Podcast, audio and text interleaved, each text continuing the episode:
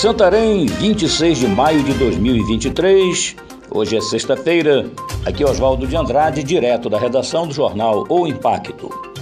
Confira comigo as notícias que são destaque na página do seu jornal O Impacto. Idoso de 66 anos denuncia agressões praticadas pelos filhos em Santarém. Na manhã desta quinta-feira, dia 25, o idoso de 66 anos identificado como Antônio Maciel, esteve procurando a 16ª Seccional de Polícia Civil para denunciar os dois filhos. Segundo informou a reportagem, recentemente ele levou uma tamancada no rosto desferida pela própria filha. O caso deve ser registrado na delegacia do idoso da titular Márcia Rabelo para as medidas cabíveis. Familiares cobram prisão de padrasto suspeito de estuprar criança de 11 anos em Santarém.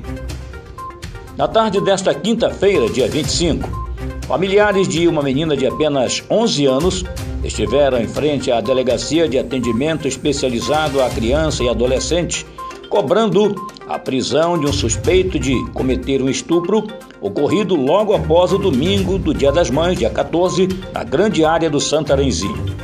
Segundo informou a própria vítima à polícia, o suspeito, que também é seu padrasto, Francisco Nobre Mendonça, de 62 anos, levantou sua blusa e começou a tocar em seus seios.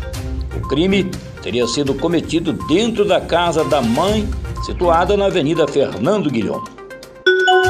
PM de Santarém tira de circulação 25 quilos de droga e manda para trás das grades traficantes de Manaus. Na noite de quinta-feira, dia 25, duas pessoas foram presas suspeitas de tráfico de drogas em Santarém. Cleidson Ramos Serrão e Pamela de Almeida Batista, ambos de 20 anos, estavam em posse de mais de 25 quilos de material entorpecente, maconha, armazenados em duas bolsas. Os dois vieram de Manaus, em viagem de lancha. Após desembarcarem na orla da cidade, entraram em um veículo de marca modelo Chevrolet Onix cor vermelha.